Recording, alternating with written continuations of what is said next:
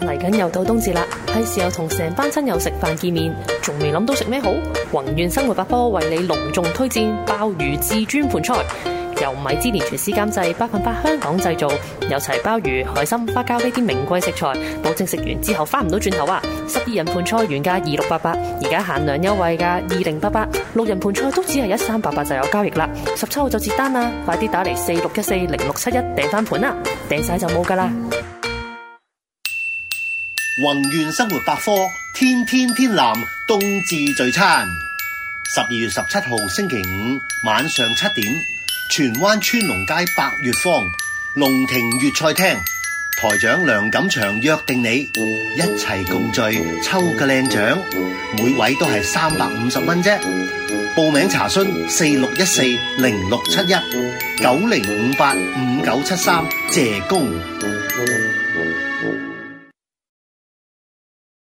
啊，翻嚟第二節啦。嗱，頭先我哋就提過啦，就誒、呃有呢、個誒、呃泰國嗰啲洋鬼仔啦。咁啊，聞說就香港其實都有啲女星咧就做呢樣嘢。咁但係我哋未講呢個之前咧，想講嘅另外一樣嘢。咁啊，比較正氣少少啦。嗱，我我一開始節目嗰陣時候，我就提嗰樣嘢，就係近年咧呢十幾年咧，誒、香港唔知點解好多泰國呢啲佛像啊、佛牌係咪係咪一盤好大嘅生意嚟㗎？係貴嘅幾十萬都有㗎，嗯啊幾十萬。其實咧嗱，我我自從即係我個誒、呃朋友送咗個佛牌之後，我就開始對呢方面就好有興趣興趣啊啦，，即係我就中意睇啦。嗯咁但係其實咧，即係我覺得就誒、呃有冇緣係好重要。第一個就係話你你陀呢個佛啊，嗯有冇緣係好緊要。即係大家啱唔啱 frequency？係啊，係啊，因為啊因為點解咧？因為因為好似我嗰個佛牌咧，我試過一次條金鏈俾人搶走咗，個佛牌咧原封不動跌咗喺地下度，嗯都話執翻。即係呢個好緊要啊！咁即係證明我個佛牌好有緣啊嘛。嗯即係如果唔係佢保佑你啦嚇咁講嚇。咁誒一般嚟講咧，我話即係誒、見到誒、泰國嘅佛牌，通常咧即係質地我哋點講嚇，啊即係佢一般就係一係用啲誒。即係誒灰啦、陶啦、陶灰啦，咁有啲就用啲高僧嘅灰啦、誒、香爐灰啦，即係佢哋嗰啲嚇。咁呢而家我哋見到呢一種咧就係啦，咁另外有一啲咧就係一啲誒誒金屬嘅，即係誒一個銅或呢者度呢度我要提一啊提一件事啦。頭先我拉班我提過咧，我喺英國嘅時候咧，或者甚至歐洲咧，佢哋嗯凡親去即係扮一個誒、呃所謂冥想或者打坐嘅啊 pose 咧啊，個雙盤錯全部都錯晒嘅，係就個個求其翹一隻腳喺度咧就話嗯係單坐。咁你所以一睇咧冇得錯啊呢啲，啊係啦，頂多你係單盤，即係話一隻腳。係但係咧，所凡身所有雙盤一定係腳板向天，冇錯，就同埋一定係放喺嗰個大腿嘅上面，呢唔即係唔會錯位嘅呢、個呢、個佛像咧就係比較正式正宗啲啦嚇。啊咁呢個佛像嚟講咧，其實咧就都即係有有啲誒、呃含義嘅。即係佢呢個佢即係泰國佢哋俗俗稱叫揞面佛啦，嗯揞面佛。咁當然誒唔誒，無論佢係用咩質地嘅嘅啊誒材料做材料做啦，嗯其實佢都係即係呢個呢個佛係揞面佛。咁揞面佛嚟講咧，就係一般就係撈偏嘅人會多大多。哦，即係有有分別嘅，有分嘅啊有分即係你嘅見到佢戴呢個就啊通常佢就撈偏嘅，係即係做一啲比較上係嗱偏嗱門啲撈啦偏唔係一定係誒犯法嘅嘢嘅犯法，唔係一定犯法，係只不過嘅撈偏正偏正同埋偏嘅意思係咩咧？正行就係你估計到你嗰條生意 大概係點樣，係偏咧就突然間可能發達，突然間可能破產，突然間可能冇生意，即係個上落比較大啲個啦。嗯個波幅大啊！其實如果嚟講啊，股市嚟講都叫偏嘅，偏咗，唔係都偏啊財嚟嘅。啊以前我哋有個專業都講啊過，佢話其實你建築業都係偏嘅係啊。偏在於咩咧？就係你你去到個地盤嗰啲，你有可能唔知發生咩事。冇錯因為點解你掘一掘，可能有下面有個炸彈喺度。係啊係啊，即係所以係啊講個偏正同偏，大家唔好唔好錯誤係理唔係解。嘅？一定係做一啲犯法嘅嘢啊！係啊係啊係啊估錯咗嚇。咁但係即係話撈偏嘅人就會會做呢啲多啦，即係會帶呢種。但係佢有冇解釋點解係要咁樣咧？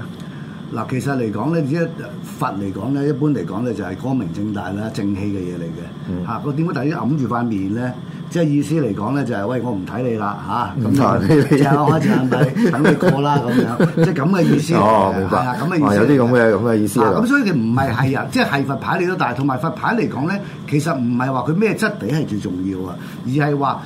其實每一批佛咧喺泰國嚟講咧，佢都要經過一個好好嚴謹嘅程序先至出得到嘅。同埋佢點解有啲去到咁貴咧？就因為佢誒、呃少啦，即係嗰段時候少啦。第二就係話嗰個高僧誒嗰、呃個佛寺嘅高僧。經過好長時間嘅誦，即係嗰個誦經啊，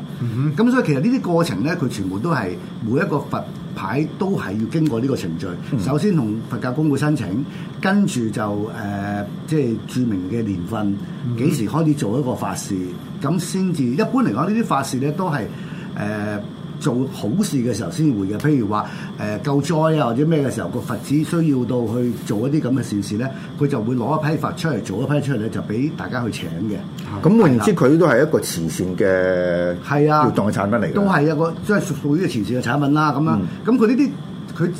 值到咁貴就係話佢少啦，佢出得有啲可能佢出好少嘅。第二就係可能個高僧係好出名嘅嗯，咁同埋佢誦經嘅誒嘅嗰個嗰個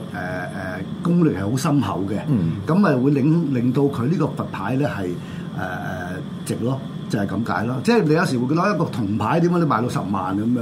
咁唔係話側邊呢啲金，啊我就呢係啲我就係啊睇到側邊嗰度啦，佢側邊係雙係雙金咯。雙金，但係呢啲只不過係裝飾嚟嘅啫。講真嗰哦句，等佢就唔係嗰個最重要嘅嘢嚟嘅唔係最重要嘅，最重要就係話佢經過嗰個頭先我講嘅就係話係咪一個出名嘅師傅？嗯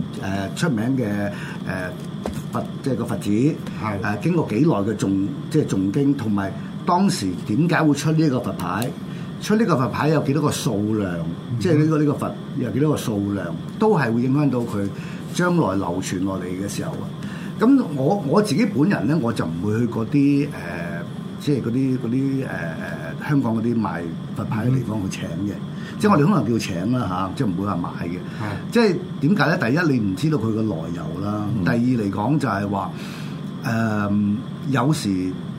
有冇緣咧，係嘛？即係其實你一定透過一個善舉嘅，即係等於好似我朋友想幫我，佢贈予我呢個佛牌，嗯咁、都係一個善舉嚟嘅。咁、我我曾經亦都去過泰國嘅，即係遇到一啲誒誒啱咁啱佢哋會有啲佛子咧就會誒誒攞出嚟。啲佛牌出嚟俾大家請啦，咁樣，咁、我都都去有去去排隊去去請。嗯但係呢個要你好似呢類咁嘅工作嘅誒誒其實誒就情況先至係嘅，因為好多人唔知㗎其實我就覺得大家如果想請個佛咧，就係、最好係親身啦。嗯嗱、哦你你陀個佛係想咩？係想保佑你啊嘛，啱唔啱啊？咁你最基本嘅嗰個行動，你都唔去支持呢樣嘢，就係、求其他方便，係咪、我我有錢我買咁樣，唔係咁樣嘅。即係我覺得第一，你去到個佛寺嗰度。第二就係話你真真正係添香油，由你自己添出嚟嘅香油，因為呢啲錢全部會做善事嘅。因為點解會做善事咧？頭先誒都講啦，啲啲佛子咧都會將啲無主孤魂啊、啲死即係啲意外死嘅人都冇人認領嗰啲，就會幫佢做法事啊咁樣。咁你、全部都做緊呢啲呢啲善事噶嘛，即係你嘅錢啊，都會做咗呢啲嘢嘅。咁同埋每一日佢哋誒喺佛寺裏邊。有一啲嘅誒裝飾啊、佛嘅金身啊，都係透過呢啲錢，即係其實做緊呢個善事。咁啊，我覺得如果真係想去請個佛嘅話，誒、其實誒、呃貴重唔係最重要，最重要第一你有個心先，第二你真係誒誒同佢有緣咁樣嘅，同埋咧有一個問題就係、如果冇緣嘅話咧，佢就會失驚無神就冇咗噶啦。嗯嚇、即係即係呢個係好多人都咁講嘅嚇，即係你你同埋陀佛嚟講咧，亦都唔係話誒誒亂咁陀嘅。誒、第一就係話你個佛係啲乜嘢嘅形式㗎啦，第二就係話誒一定係陀單數嘅。咁你見到哦，呢個我又唔知。係頭單數嘅，一係就一係一個啦嚇嗯，一係即係就就三個三個啦。你啊見到有啲就即係兩兩邊有兩個咁樣啊啊啦啊，咁一係咧就陀五個啦。啊我有好多朋友，我有有啲朋啲友好多㗎，好多剩一紮㗎，係啊。可能嗰咁啲好我似又我又冇去到咁誇張嘅。咁我有時我就自己就誒去到佛寺度，即係當係做善事請嗰啲佛啦，咁樣嗯即係飲你入嘅，啊啊即係你入幾多錢都都都都得嘅嗯。嚇咁當然佢有呢個最低標準嘅。咁一般嚟講，即係你係一定係即係俾得起㗎啦，唔會話。好貴嘅，所以其實你喺香港買咧呢啲咧，即係呢啲攞出嚟做生意嘅咧，誒、驚有時未必係啱你啦，嚇、即係我覺得係咁樣。嚇嗯咁、另外譬如話我仲帶一啲，譬如話有相關，譬如誒嗱呢啲就比較 common 啲嘅就係、誒、誒釋迦牟尼啦咁樣嘅嘅即係最正統嘅啦嚇，呢啲佛像啦，咁呢個都係一個誒誒、即係陶灰形式嘅啦嚇。咁如果當然，如果你嘅高僧嘅骨灰做嘅咧，梗係當然你會係比較係誒、即係值錢啦嚇。嗯啊，即係從金錢上嚟講嚇。咁啊，另外仲有啲咧就誒，嗱呢個高僧嚟喎嗯係啊，呢個就高僧啦嚇，呢個係高僧嚟㗎啦。咁呢個高僧嗱，佢其實泰文後邊咧，前面後邊佢都會印咗佢個名名名啊、字法號啊，同埋個年份嘅哦嚇，同埋佢誒泰國佢係行佛力嘅。佛力嘅，嗯即係佛力其實好簡單啫。總之你將我哋嘅新，即係我哋而家譬如二零零二零二一，你加五百四十三年就係佛力㗎啦。啊嗯啊，即係加五百四十三。點解五百四十三咧？就係因為誒釋迦牟尼得道啊，就係喺五公元五百四十三，即係叫做佛元年咁樣咯。啊嗯，咁啊就公元前公元啊前公元前啦，梗係公元前前啦，嘅543啊梗係啦，公元前啦，因為我哋要將二零二一加五，嗯所以而啊家二千五百幾年，係啊，佛力五千。如果你去到泰國，你會見到呢啲佛力嘅，嚇見到啲佛力嘅。咁呢個就銅嘅啦，唔係金嘅，呢個係銅嘅啫，話靚啲咁解啫嚇。咁另外最特別嘅咧，我覺得嗯 咧，嗱呢一個，啊呢個係嗱呢個比較特別 啲嘅。誒，其實即係滿天神佛嘅泰國咧，啊頭先講咗啦，呢個清裝啦，係嘛啊？嗯係嘛？係清清裝裝啦，呢個唔使講我哋華人啦，係咪嗯先？嗰啲佛堂啊，即係其實華人都有辦喺即係去到東南亞都有辦呢啲佛堂噶嘛。嗯咁呢啲好明顯就係一個誒華人嘅佛堂嘅出品嚟㗎啦。咁即係誒呢位朋友就係呢位古人咧，應該就係係佢曾係得經啦曾經做過啲善事，係啦所以就有啲咁嘅紀念。啊一定係咁樣啦，係係係啊一定係咁樣嘅。咁所以其實即係呢個呢個誒大佛，啊我哋叫陀佛咧，其實唔係追求幾多錢，唔係追求佢咩嘅，而係話第一佢係一個紀念性啦，嗯第二就係你真係做咗善事啦，即係你因為你你請呢個嘢嘅時候，你嘅錢其實係係做咗善事啦啊。第三就係如果你同呢個佛有緣嘅話咧，即係因為佢經過好長時間嘅誦經嚇，有緣嘅話咧，佢就一路會保佑住你嘅。咁同埋如果冇緣，當你一日冇緣嘅時候咧，啊，佢自己就唔知點解就會唔見咗㗎啦同。你 say goodbye，同你 say goodbye 嘅，係啊，咁呢個呢個就係即係我我誒自己嘅心得係咁樣啦嚇嚇嚇咁樣啦嚇，咁另外係啊，咁嗱就誒、呃我哋睇過啲佛牌，咁誒、呃譬如話誒、呃嗯你嗰個工作關係咧，其誒、呃、會唔會都好多去泰國嗰啲誒寺廟啊？會嘅。會嘅，我哋通常咧就有一個節目咧，即係而家可能冇噶啦。即係嗰陣時咧，有個節目咧就一定去到金佛寺嗰度。喺邊度嚟嗯咁㗎？金佛寺就喺唐人街，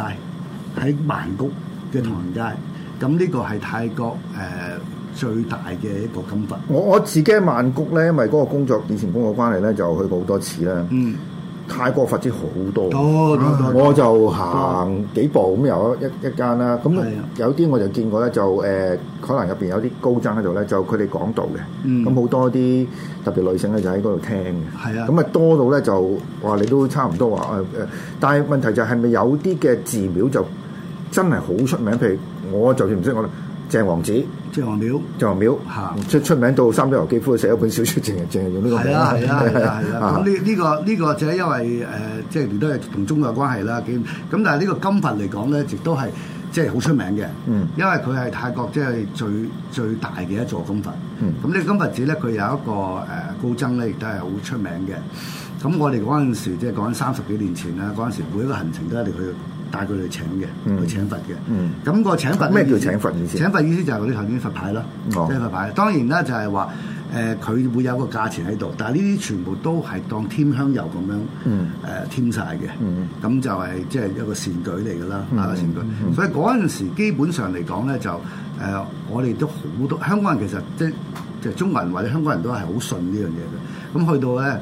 誒拜完神咧，即係我團團都好多人請嘅。嗯啊！嗰而家就冇啦，而家啲人即係嚇，即係年青唔同咗啦嚇。嗯即係嗰陣時，我哋帶嗰啲團去就呢個金佛寺咧係必須去嘅。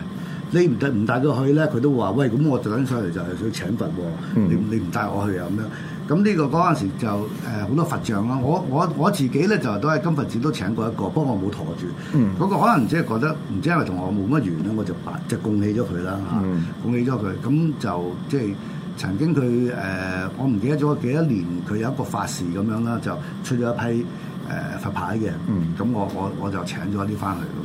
樣。嗱，頭先我哋提嗰個問題咧，我自己提出個問題就係話咧，誒、呢十幾年咧，就香港開好多呢啲嗯佛像啦，或者佛牌嘅嘅店鋪啦。其實呢個係咪同嗰個即係越嚟越多人去泰國本身有關係？呢個第一啦，大家都即係覺得喂請個佛咧就好有理啦，同埋咧覺得即係嗰啲人唔係啊！我細個嗰陣時冇咁多啊，真係我嗯誒嗰陣時因為係啦，冇少人去啊嘛，咁嘅近呢呢二十幾年，咁其實而家啲人，我覺得就佢哋好多時係追上嗰個時尚啊，嗰、個佛牌啊，貴幾錢啊嗯，誒係咪包金啊、雙鑽石啊？係啊，其實咧錯晒嘅，即係最緊要其實第一個問題就係、誒、我覺得佛牌第一就係、最好就係送人，第二就係人即係接受人哋饋贈，即係呢啲係最好嘅。就唔係買。就係啦。第二就係話你去到佛廟嗰度嗯誒去去請，嗯即係呢種呢兩種形式，我覺得係係最好嘅。啊，咁啊問一個唔應該問嘅問題啦，即係話明唔應該問紋身係如 何咧？紋咗喺上邊身上邊，誒、其實嚟講咧就誒、如果你話誒紋個佛像喺度嘅咧就好少嘅，係通常哦，但係我見過喎，阿多哥你有 冇啊？我冇我 冇佢都唔紋身嘅，真係 我冇睇咗即係 冇啦。咁你又紋你真係。有時光睇佢，唔係咁啊啊！琴日紋身呢樣嘢都係一種藝術嚟嘅啫，我覺得。但係當唔然係啦，嗱，我我我話俾你聽，我真係見過，啊。係女整性明個觀音啊，或者係啊係啊觀係音啊係啊係啊咁樣係啊但係呢啲呢啲其實我我覺得就即係如果你喺誒即係信佛嘅人嚟講咧，就好少會咁樣做嘅咯。即係你真係信佛嘅人嚟嗯講，就唔會唔唔會將佢 紋咗喺個身 度嘅。我諗呢啲純粹就係啲人話喂紋條龍啊，有殺氣啊，紋隻鷹又夠威唔武啊。係有一個好誇張添㗎，紋個關公喺個背脊，女星嚟添啊，仲 有要關公啊咁樣 呢啲呢啲。啊有 嚇㗎，有有有上但係泰國嘅佛就好少咯，但係佢哋會問啲誒梵文啦係，即係泰經國文啦好多紋身嘅，泰國經好文多紋啦，身同嘅。埋嗰啲佛輪啦、佛佛輪啊輪啦係啊，即係佢嗰啲法器啊，係啊佢會問啲法器咯，啊啊法器啊呢啲會有但啦係。佢係咪有少少嗰啲即係護身嘅嘅嘅諗法喺入邊？誒其實泰國大部分即係誒開頭最多人紋身嘅咧，就係從事即係嗰個漁業啊，即係出海嘅人多嘅。嗯即係一個需要，你知係一個高風險行業係啊嘛係啊係啊咁紋身其實係多一種即係保佑你啦，護身符咁樣啫。嗯啊，因為有啲文啲經文啊，都其實都係保平安嘅啦。咁、嗯所以其實即係最初期誒、泰國人，我諗紋身佢就會係咁樣啦。但我我所見就好，即係比香港早好多。嗯即係嗱，你如果年紀比較大，你知道、嗯香港以前好少人紋身嘅，特別係女性添嘛，誒即係一定係覺得你係喂係好好好特殊啦。咁即你係一紋身就係但啲但係呢二出嚟十年咧行就好啦嗯普遍啦，係咪啊？即係就因算為而家再當係一種裝飾啊嘛。普，即係就算中產女性，即係受過啊係即係教育嘅，高都等教都育啊有都有紋身嘅咁樣話。啲明星又聞到 bling bling 啦。咁啊，嗱呢個就咁差唔多啦。咁啊啊，即係最緊要嗰樣嘢啦，即係我啊第一節面我就問咗你啦。係。就泰國係咪有養鬼仔啊嘅？有有有啦！嗱，其實鬼仔嚟講咧，其實誒、原本如果喺佢嘅其實泰國嘅寺廟咧，佢都有嘅，即係其實佢都有呢種咁嘅風俗喺度嘅。咁、其實係一種善事嚟嘅，就係、俾一啲啊無主孤魂啊嗰啲英靈啦嚇，咁、咧就即係有個有個衣櫃啦，咁你就即係請佢翻去當係供奉佢啦咁樣，其實係一種誒、呃好事嚟嘅。咁但係就後期大家就話：喂，你點解要請鬼仔啊？咁樣請鬼仔其實即係求一啲比較上係即係通常嚟講係感情方面啦、第三者啊，即係呃誒或者係行一啲比較風高風險嘅一啲啲行為啊，咁一啲所求啊，咁就就請鬼仔。咁鬼仔其實嚟講咧。有好多種形式嘅，即係形式都好種，但係最 common 嘅有兩種咧，一種咧就係一個誒、呃即係細路仔形象嘅一種嘅誒、呃即係好似下邊呢個金色呢、個啦，咁就供奉，即係請翻屋企供奉住嘅。啊，另外一種咧係真係有細路仔，呃哎呀，哎呀，呢啲你睇呢個骨碌都睇到係啦嗯，呢個就巫師咧，佢就通常呢個就唔係佛寺裏邊會有嘅嘢啦，就喺巫師咧，即係啲巫師嘅作作法下啦，將呢啲咁樣嘅細路仔咧就係誒誒，即係供奉住佢。咁你要請嘅時候咧，佢就俾你帶走佢，即係好似孤兒院。領養咁樣啊， 即係即係你明唔明啊？啲巫師就通常咧，巫師佛佛寺嚟講咧，通常佢哋就會誒、誒超度完之後咧，就會又係一樣啦，就做一個咁樣嘅誒呃牌啦，咁就細細個俾你請翻屋企陀住佢，嗯其實就係一種誒、善舉嚟嘅咁樣。咁、但係如果呢個巫師嗰種咧，大部分都比較大座少少，嗯係要擺個壇出嚟嘅。咁、請擺喺屋企咧，梗係唔使講噶啦，一定係要發大達啊，即係做大茶飯啊，即係嗰類啦。誒嚇我我我覺得呢啲又即係唔係好正當，即係當然啦當近近乎然近乎黑巫術會唔誒、會？其實呢種巫術即係一種理念，即係一種意念力嗰啲啦，同埋哦即係同古毒啊，即係有啲即係古古嗰啲差唔多咁咯。嗯即係其實幾殘忍下嘅。如果你巫師做嗰啲咧，就一定都會有個細路仔嘅一啲嘅誒。誒毛髮啊，或者佢嘅皮膚啊、血血啊，即係同佢身體有關或者開盤啊，同佢身體有關係啦，咁樣同埋佢嘅屍油啊呢啲啦嚇，嗯即係巫師通常都會有呢啲咁樣嘅。即係就咁問咁問啊，泰國係咪有巫師嘅？啊有都有，都而家都有嘅，都有嘅。嗯但係其實佢就誒、呃通常都誒、呃即係而家就越嚟越少啦，因為即係信奉嘅人越少，即係嗰個即係文明程度嘅情況。咁、但係巫師嚟講咧，就都仍然都仲有嘅。咁、嗯其實佢哋就誒呃頭先我講過啦，就係總之佢就佢喺佢個堂，即係嗰、個嗰、個神壇上邊啦吓，就擺滿晒嘅呢啲咁嘅古仔。但係以我理解，呢個唔係佛教嘅信仰嚟嘅。誒唔係佛教信仰嚟嘅，呢、個純粹真係一種巫術嚟嗯嘅，純粹係一種巫術。即係其實嚟講，你係點講啊？即係要五鬼運財啊！係啊，五鬼運財呢啲又好係複雜啦，即係你你要請個鬼仔翻去咧，即係可以啊誒、逢凶化吉啊，為你擋晒啲即係你你想唔想見嗰個人，你同你剷除佢啊，即係呢一類啦咁樣。即係通常你請呢啲咁極端嘅嘅嘅嘅。即係神佛嘅嘢咧，即係呢啲鬼仔咧，一定係做呢啲嘢噶啦。不過請鬼仔咧，有個即係又係一樣，即係你同佢夾唔夾？但係巫師就冇得唔唔同你講呢樣誒，嘢。技術人翻返個大畫係面啊先好。你夾唔夾係啊？啊即係即係好難講嘅。如果你係啊講得難聽啲嘅，你一唔夾，或者你有一日你你疏忽咗佢，嗯，咁你翻嚟即係你知道啦，你請佢翻去。個易請難送，冇錯啊！佢係知道你係為人有所求噶嘛。嗯佢、做咁多嘢，佢所求就會更加多。嗯如果你有一日做得唔啱佢嘅話，即係嗱最簡單嘅就係、誒、我聽過嘅就係話未結婚之前佢請咗個鬼仔嚇，咁佢後尾結咗婚生咗小朋友，嗱就出事啦。咁你記住個鬼仔佢喺度跟住你噶嘛，咁、嗯你而家生個細路仔，你好錫自己細路仔啦，咁咪妒忌咯，嗯咁咪整佢咯，嗯，係咪啊？咁呢啲呢啲就最多時會出呢啲問題啦，嚇、佢有好多規矩嘅。好多。即係如果你有生咗細路之後咧，咁佢咧就要升級㗎啦。啊佢就係可能已經變成阿叔㗎啦，已經係嗰啲嚇。即係你要要要嗰個壇，而且嚟講你要要要即係要長期去去清潔啊，同埋擺定好多佢中意食嘅嘢啊，咁樣擺喺度絕啦。對唔可以即係一時疏忽。冇得疏忽㗎，係啊，所以其實養鬼仔其實係即係你一請就一世咁滯㗎啦，嗯即係其實好難送走佢嘅，即係等於你明唔明白啊？你去孤兒院領兩個細路仔咁，咁你唔可以話領養完翻嚟就即係隔幾日就係即係啊咩？喎你嗰你個話你話唔要啊？唔得㗎唔喎。係咁，仲有啦，大家譬如寵物啦，係啊，呢個當當係啊然，但係啲寵物呢啲老實講，即係佢唔會話即係對你有咩傷害，但係呢啲咁 偏阿咁 Jo 呢句説話你又唔好輕易講喎，因為而家開始近年係做啊寵物法 事， 有有有係啊 啊有有有有有有都都動接都幾萬蚊 嘅，係啊係啊係啊係啊，三萬係啊嘅個套餐，係啊個寵物，所以所以呢個真係越嚟越大家真係啊誒，因為嗰個交流程度高咗啊嗯，我哋對好多嘢都係開始嗯發覺動物都有尊嚴嘅，即係最緊要簡單一樣當然啦嘢，咁我哋就絕對唔贊成即係。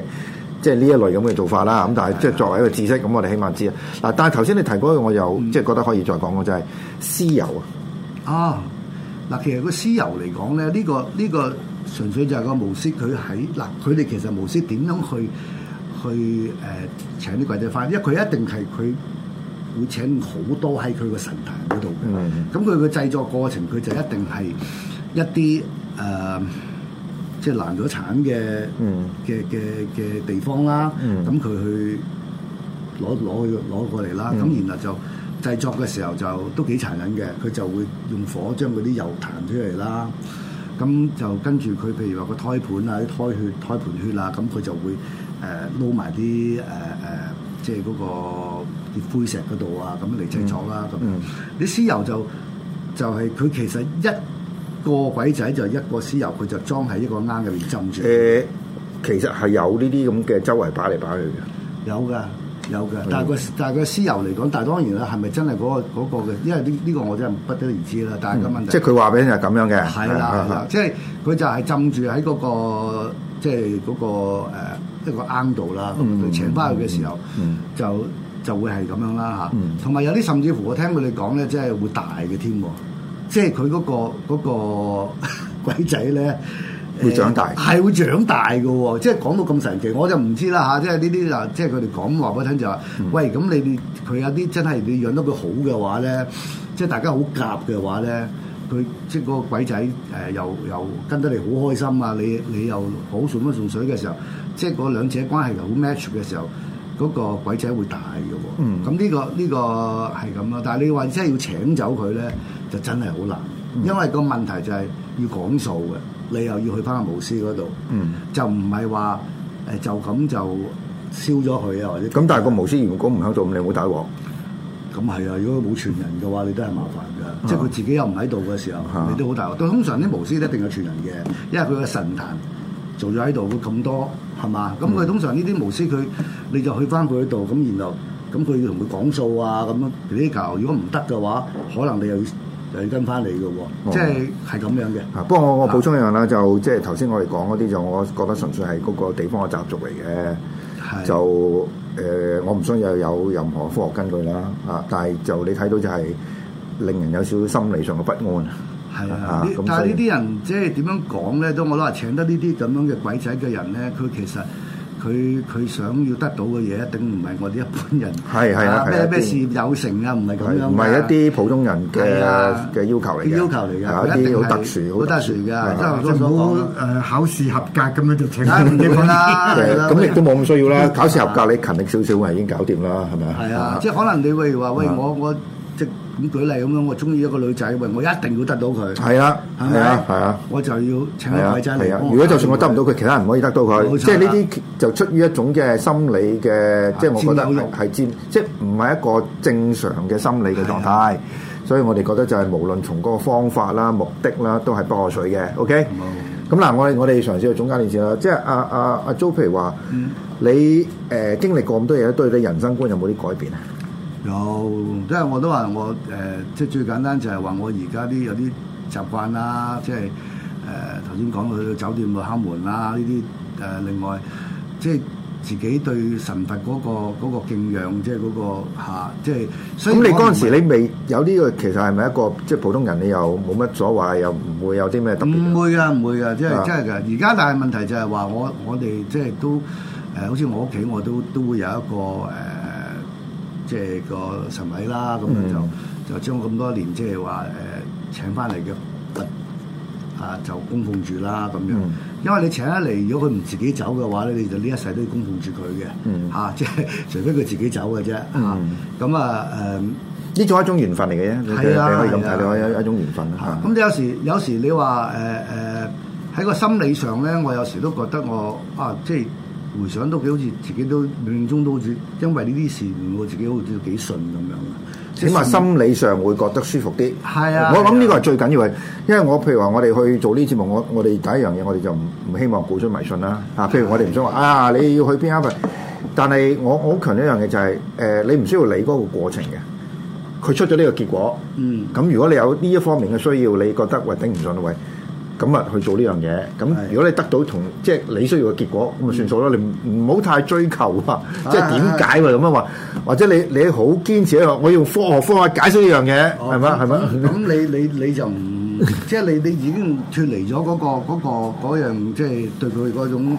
誒信信奉㗎啦。係啊即係通常係唔信嘅人，同埋針對性要揭示佢嗰個你咁你唔不合理信，嘅你地唔方信，咪繼續冇信咯，係嘛？咁冇人冇人冇人叫你，冇人強迫你信啊嘛，冇人強迫你真係太過去拜神噶嘛。但係你又唔好走去話，誒我要踢爆你，呢啲嘢係迷信，呢啲嘢係係係係係誒誒誒落後嘅咁，咁你又你又唔需要。哇！咁即係等於你而家呢呢度我個主耶穌基督咁，你要踢爆 佢喎咁樣。但我我話俾你聽，我佢就唔係釘十字架嘅咁樣，咁你有咩意思啊？係冇意義嘅喎，咁樣係嘛嗯嗯？即係其實即係而家我我你話我係咪一個好虔誠嘅一個一個誒、呃佛教徒又唔係嘅，嗯即係我唔會話誒食齋啊，唔會話係點樣，但係起碼你嘅心理上咧，你會樣樣都諗住嗰個善個緣啊，善緣啊，即係你。嗯做咗善事嘅話咧，你就會得到一個善緣嘅，即係你成日都會有咁嘅諗法喺度嘅。嗯嚇，咁呢個就係對我係一個長期一個，我覺得係一種誒影響咯。咁樣你話誒，即係最大嘅，我覺得嗯咁係咁但係有冇會會唔會定期走去泰國拜神啊？會。即係我其實我基本以前未未未未而家咁樣咧，我就誒、即係第一四面神我一定係拜啦。哦即係泰國，如果唔得就係誒荃灣啦咁樣嗯嚇。咁啊年年都拜嘅，嗯啊都唔會唔會斷嘅。咁但係而家就誒、疫情就冇得講啦嚇。即係咁，我哋去唔到啦。泰啊咁國就但係我都繼續喺即係香港咁啊，咪繼續四面神啦，係嘛嗯？咁、但係你話誒誒，我有時都會留意下誒、呃即係誒、嗯泰國啲佛寺有冇一啲誒、呃即係呢一類嘅佛牌嘅即係法事啦。哦啊有啲法事咧就會有佛佛牌噶啦。嗯咁、我都會，如果係啱時間，我都會去去去請。咁但係一般嚟講，佢哋會喺一年邊一個月或者邊一日去做呢啲嘢。誒、嗯其實咧佢就冇話特定嘅，但係當然啦，佢佛誕就一定會有啦，嗯因為呢啲大嘅日子佛誕就一定有噶啦、嗯啊。咁誒、另外即係話誒，仲、係有誒、呃災害嘅時候啦，即係或者有啲大大型嘅災難嗯係災難嘅時候啦，同埋誒呃每一年佢哋每一個佛寺其實佢都有自己嘅嘅嘅即係嗰個善舉嘅嘅嘅活動嘅。嗯啊，咁啊，其實嚟講咧，誒而家因為就好方便啦，上網 你就見晒佢一年裏 plan 咗佢幾時有法事啊哦咁哦樣，即係都會見到噶啦哦哦。而家都啊，即係佛教都要走入呢個啊科技啦科技，係啦係。咁其實誒、呃即係有時我都會誒、呃以前就會係即係透過啲誒、呃泰國嘅朋友啦，係咪、如果你佛寺有呢啲咁樣嘅誒、呃情況，通知我啦。如果我有時間，我就會過嚟啦。但係以我理解，其實東南亞以法即係泰國嗰個佛寺係最最最鼎盛喎。嗱，其係啊另外一個我哋就比較難去啲就係緬甸，緬甸就好多，亦都係好多嘅。緬甸亦都係一個即係誒好高 percentage 嘅，即係差唔多九十幾個 percent 嘅即佛係教佛教徒啦。啊啊咁啊，緬甸緬甸我就我哋都去過喎，我哋都去過去過啊喎。咁緬甸啊，即係佢個佛像同泰國有少少唔同㗎唔同㗎係有少少唔同嘅。佢佢個佛像咧，即係如果要認真去分分嘅話咧，即係我哋就同即係當地人傾嘅時候，佢哋嗰啲佛像係嗰、個呃係、比較偏向於女性個樣多啲嘅。嗯。誒、呃即係個同埋咧，我睇佢就係緬甸嗰啲佛像好尖嘅，嗯個線條係好線性。係咯，即係女性嘅線條啊嘛，啊即係佢樣都比較係啊啊，即係即係當然其實你話喂佛，佢又唔係男人又唔係女人，佢好多個嗰個係相嚟嘅，係係啦相係啦，嚟個嘅啊嚇。個相佢你睇到佢係男唔係男啊，佢係女，即係佢你你係係即係係係你投射落去嘅一種係啦一種冇錯啦一種一種嚇喺佢哋嘅立場嚟講，其實啊你你係可以係咁嘅形象，可以係咁嘅形象。不過就如果你講緬甸嚟講咧，緬甸到而家仲保留住即係話好傳統，因為佢比較落後啲啦，啊即係比泰國落後好多。即係我哋去到誒仰光咧，咁我哋朝朝早咧都會有個行程咧，就係睇啲高真誒，即係嗰啲真類化，即係真真類化園嘅。嗯，泰國而家就少嘅啊，少嘅，即係誒，但係你去到緬甸咧，因為佢落後同埋貧窮啦，咁誒、呃你仲會見到啲僧侶咧，即係五點幾咧，即係我哋通常啲團友咧，我哋就會 call morning call 佢，就去睇佢化緣嗯嘅，同埋、會誒、呃派啲食物俾俾啲僧侶嘅，嗯嗯當係一種誒帶嚟好運布施嗯係布施佢哋啦，帶嚟好運啦，即係會同呢條友講就係咁樣，會為你帶嚟好運啦。咁即係嗯咁一種都係善舉啦吓 OK，咁咁所以誒呃係好傳統嘅嚟嘅，都仍然攞住個缽，嗯仍然都係赤住個腳，嗯，咁個着住個誒即係袍啦吓，咁就就係嗰件嘅咋，冇乜其他嘢㗎冇冇冇冇 即係所以如果凍起上嚟，即即係如果不過嗰度地方就唔凍啊啦，嚇即係一年四季都係熱啦。即係但係如果凍上嚟真係凍死佢㗎。啊咁所以其實佢哋就係係個係好原始咯，即係嗯佢哋仍然都保留得比較誒，唔係原始，即係比較到好好純、好啊純、好純嘅啊嘅。嘅，即係佛教嘅信仰啦。啊係啊，但係佢哋就誒咩都食嘅嚇，嗯即係誒我據我所知係，如果你布施佢，你你俾咩佢食咩？係啊呢個亦都係誒聽即係即係大對乘我佛教佢係咁樣係嘅大乘佛教係啦嘅係啦嘅做法嚟嘅。做法佢係就唔雜係食嘅唔係話唔係齋嚟嘅。唔係真啊係啊去到中國先有嘅啫，啊係小乘佛教。咁即係其實誒誒，即係我哋緬甸同埋泰國其實佢都係大城啦。咁所以其實佢嘅立場就係人哋俾你乜嘢，你咪要食乜嘢咯嗯，係嘛？即係所以其實佢布施乜嘢，即係你可以俾糖果啊、水水果啊、飯啊。誒乜都得嘅嗯，啊，即係肉類都得嘅嗯，啊，而且誒都食肉嘅，同埋誒都食煙嘅 喎。係啊，好好笑嘅，即係因為嗰條友有一次佢就即係見到個導遊俾包煙俾個，即係俾啊咁佢又係啊佢佢佢話佢又嗯喂食煙嘅咩？係咯，你俾咩佢咪食咩咯？係啊啊佢又食噶，食冇煙食煙食煙嘅，食酒煙肉穿唱 歌，在心中留啊！所以係所以我我我真係嗰啲一切一切嘅嘢其實都係幻覺嚟嘅，冇錯你食煙其實只不過係一種相嚟嘅。喺佢啊係啦，嗰個佛佛家嘅佢嗰個水想念裏邊嚟啊講，呢個只不過係一個表面嚟嘅。係表面嚟嘅嚇。係啊，即係同埋佢係代表咗釋迦牟尼嚟嚟，即係俾機會你同佢去即係結緣啊嘛，嗯係嘛？咁所以其實布施同埋誒透過呢啲誒真理嚟嚟嚟同佛即係同佢溝溝通去結緣啦，係係啊啦，即係啊啊即係佢哋係咁樣咯，係啊，咁啊，我問翻阿幾度啦。嗯嗱，最近咧你又寫咗鬼故啦，嚇咁其實你自己信唔信有鬼故嘅？即係有鬼呢樣誒、我將鬼嘅嗰個現象咧，就當係一種意識嚟去睇嘅嘢。嗯嚇。咁就所以我唔會驚鬼嘅，嗯嗯，你講得咁肯定，你真 係我我唔會驚佢㗎。啊啊，因為如果佢佢好猛啊嘅，咁佢咪整死 我咯。咁但係頭先阿 Jo 提過嗰個 case，你你見到你真係唔即係咁唔係其實係啊係你話如果個肥鬼嗰個，我我我未必會驚嘅。我話哇咩 事啊？同佢講啊，係咪有嘢？有即嘢係 要有時個處溝境通啊啦，即係咁講係啦，唔係係佢佢啲係好即係諗到呢方面好好好定力好強嘅人嚟嗯啊佢嘅，佢係佢咪事實上咧，咁我覺得誒誒誒好多時咧，我佢特登去個鬼屋嗰度一晚嗯唔係好多時寫稿啊即係寫稿係係好多時鬼咧就係有一個叫我我哋唔係好知佢咩嗰時候咧，就嗯嗰個叫無名嘅恐懼啊。咁啊，因為佛經成日講無名嘅恐懼咧，就令到你產生咧好多疑惑，係你情緒上嘅引申嘅波動，即係好似你頭先阿嗯阿 Jo 佢嗰個同事嗰、個女仔咧，因為佢一見到佢好突然。佢自己控，即係佢自己唔理解究竟係咩事。最緊要驚佢講呢樣，即係我哋嘅睇法就係驚係係因為你唔理解，呢種係無名恐啊懼嚟嘅。但係大冇部分人都係咁樣。咁佢最最關鍵咧，當你見到嗰個鬼啊咩，佢同埋你你睇到鬼文化，嗱尤其是我哋中國嘅鬼文化或者西方鬼文化咧，都有好多啲典籍咧，都有講即係都有講過嗰啲鬼嘅嗰個源源頭係係點樣樣，啊咁啊去到嗰、個去到嗰度咧，咁誒、呃你會你會睇到有陣時你學識多咗，同埋你將佢嗰樣嘢咧有種叫做係全。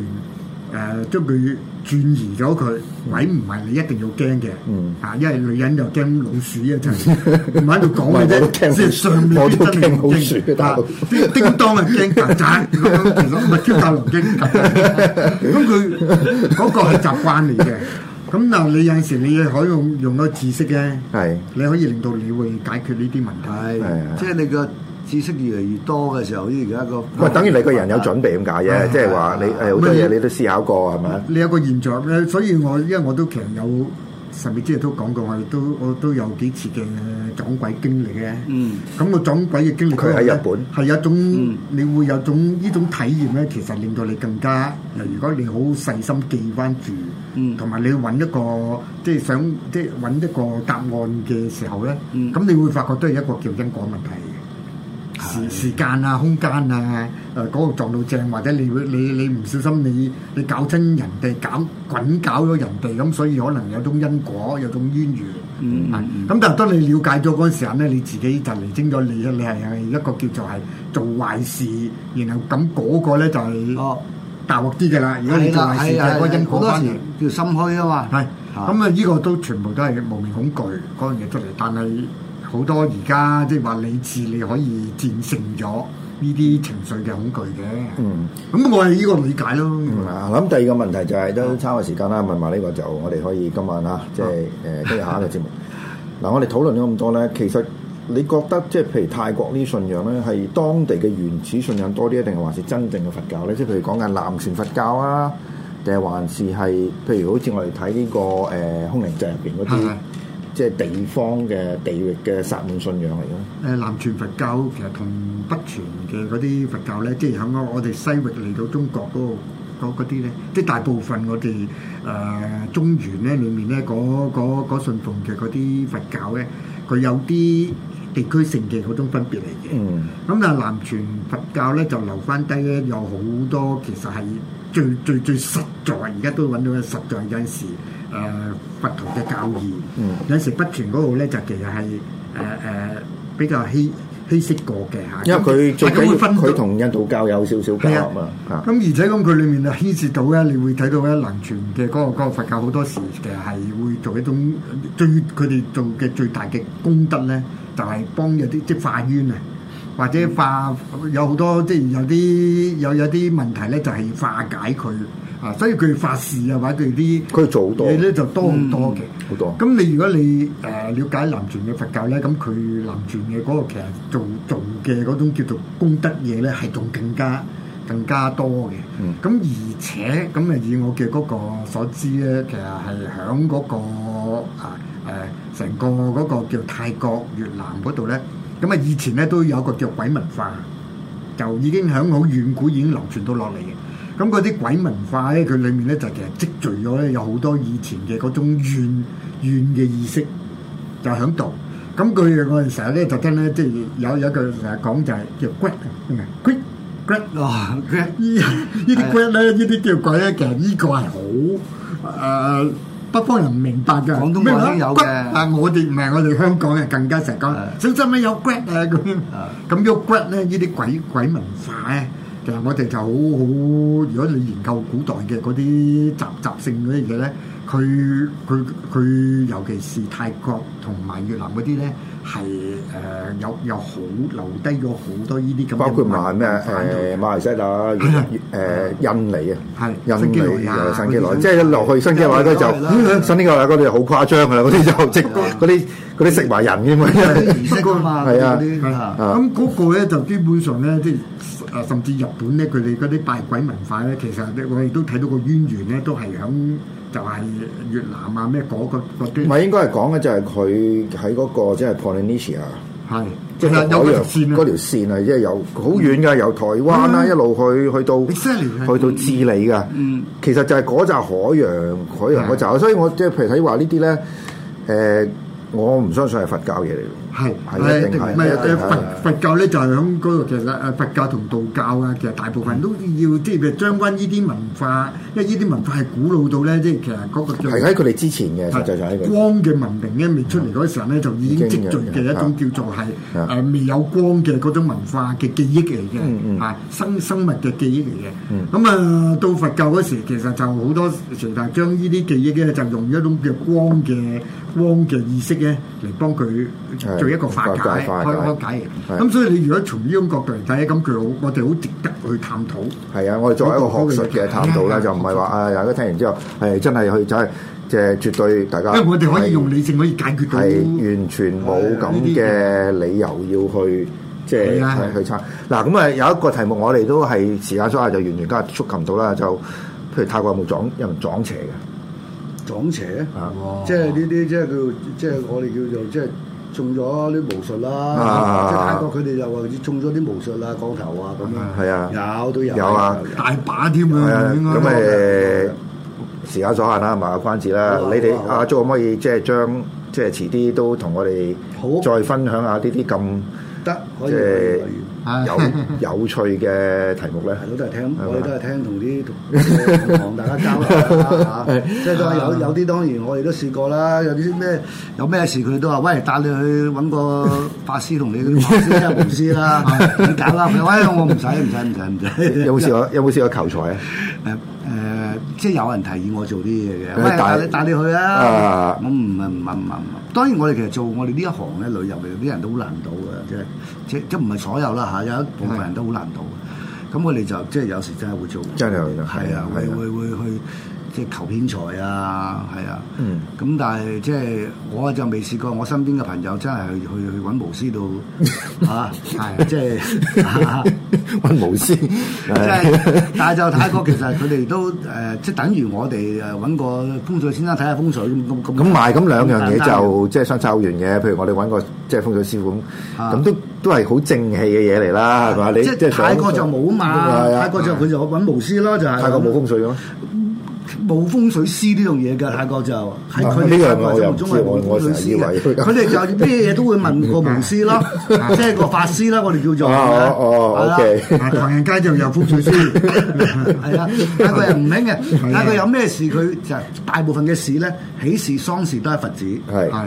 呢個一定噶啦，哦係啦、咁然後有一啲，如果譬如話仲有其他不解嘅事咧，就係揾呢啲法師，哦即係通常都係咁樣啦。哦啊，即係佛寺，所以點解會多咧？就係、個原因就係、即係喜事喪事，佢都喺佛寺搞嘅，係係咪啊？咁呢一生人裏邊幾個大事咧，都係都同佛寺就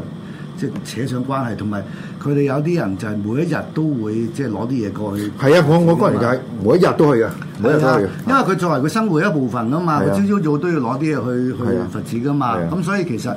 呃泰國人你話即係如一係佢就去佛寺度誒、呃即係即係品下啦嗯嚇，再唔係佢就即係即係如果係誒誒另外另類嘅就係揾法師啦，即係有啲巫師啦嗯嚇。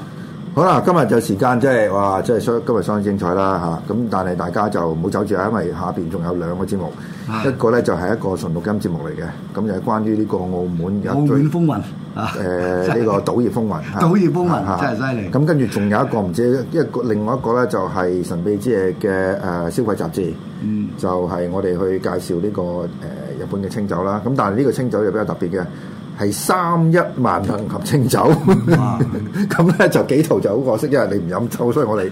啊哋我淨係睇三一萬冇啊， call 你嘅。OK，咁啊，大家繼續欣賞啊。好下禮拜見，拜拜。拜拜。